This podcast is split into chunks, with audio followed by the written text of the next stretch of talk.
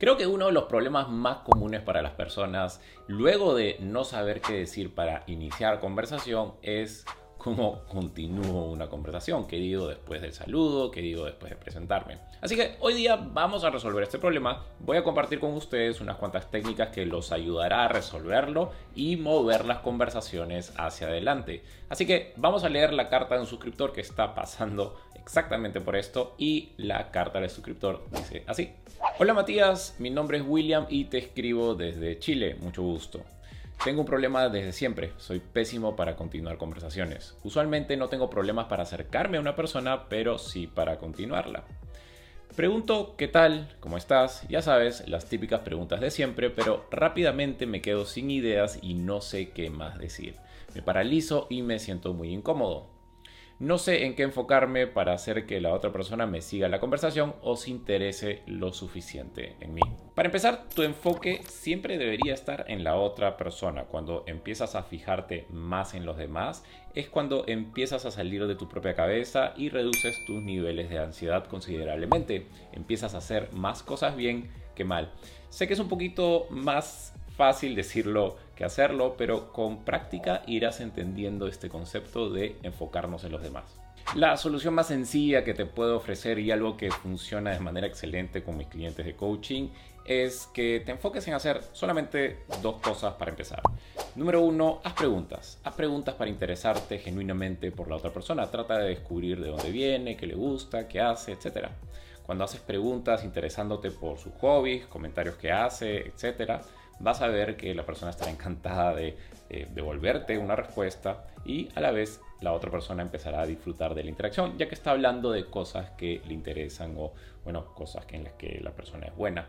Y la otra cosa es que puedes ofrecer cumplidos, limítate a solamente un cumplido por persona y que este sea genuino. Qué bonita corbata, qué bonita camisa, qué bonito tu atuendo, eh, qué chévere tu carro, eh, qué chévere tu reloj, etc. Un buen cumplido, bien hecho, te adelantará millas en cuanto a conexión con esa persona. Seguimos leyendo la carta del suscriptor. A veces he intentado planificar desde antes lo que debería hacer. Pienso en mis preguntas y respuestas típicas para sorprender a la otra persona y sentir menos ansiedad. Pero pocas veces he tenido éxito en eso. Quizás es por mi falta de creatividad o de confianza. De hecho, pienso que es una excelente idea que practiques con anticipación tus preguntas y tus respuestas. Es una manera de sentirte más cómodo con el proceso. Hazlo cuantas veces puedas y verás que te vas a sentir un poco más suelto, ya que le das algo de dirección e intención a tus interacciones. La confianza y la creatividad vendrán con el tiempo y con la práctica. A medida que vayas cometiendo más errores, irás teniendo pequeñas victorias que te motivarán y te ayudarán a ganar esa confianza que tanto quieres. Lo más importante de todo es empezar simple. No te compliques. Lo más simple es tu mejor herramienta para empezar una conversación. Si la conversación da para más, si la otra persona está interesada, está abierta a seguir conversando contigo, la conversación fluirá. Y si no, te lo dará a entender. Tu mayor fuente de recursos para iniciar y continuar conversaciones siempre será tu contexto. Usa tu contexto, señala algo obvio de tu contexto, como por ejemplo qué sombrero tan gracioso está usando esa persona o esa persona es bastante alta. Cualquier cosa te sirve como municiones para seguir, para empezar una conversación. Y nuevamente, haz preguntas, pero cuando hagas preguntas, escucha con total atención a la respuesta. Tu mejor habilidad va a ser la habilidad para escuchar atentamente a los demás. Continuamos con la carta del suscriptor. Si tuviera que aprender una única habilidad para saber cómo continuar conversaciones, ¿cuál sería? Muchas gracias por leerme, espero tengas un excelente día. Como te dije hace un momento, la habilidad más importante que debes practicar es la habilidad para escuchar. Si eres una persona que sabe escuchar con total atención, Siempre tendrás recursos para continuar una conversación, sabrás leer entre líneas, sabrás hacer preguntas que se adecúan al contexto, a la persona y verás que los temas de conversación siempre serán interesantes. Recuerda esto, Irónicamente, el mejor conversador no es aquel que mejor habla, sino aquel que mejor escucha. Esto es algo que se repite bastante en los libros de arte de conversar. De hecho, el que mejor escucha es el que mejor sabe mantener una conversación. Entonces ahí te va una técnica que, si la usas adecuadamente, impulsará infinitamente tus conversaciones al punto de que se van convirtiendo cada vez más interesantes. Esta es ser un detective de palabras. No es otra cosa más que prestar atención a referencias inusuales dentro de un tema de conversación.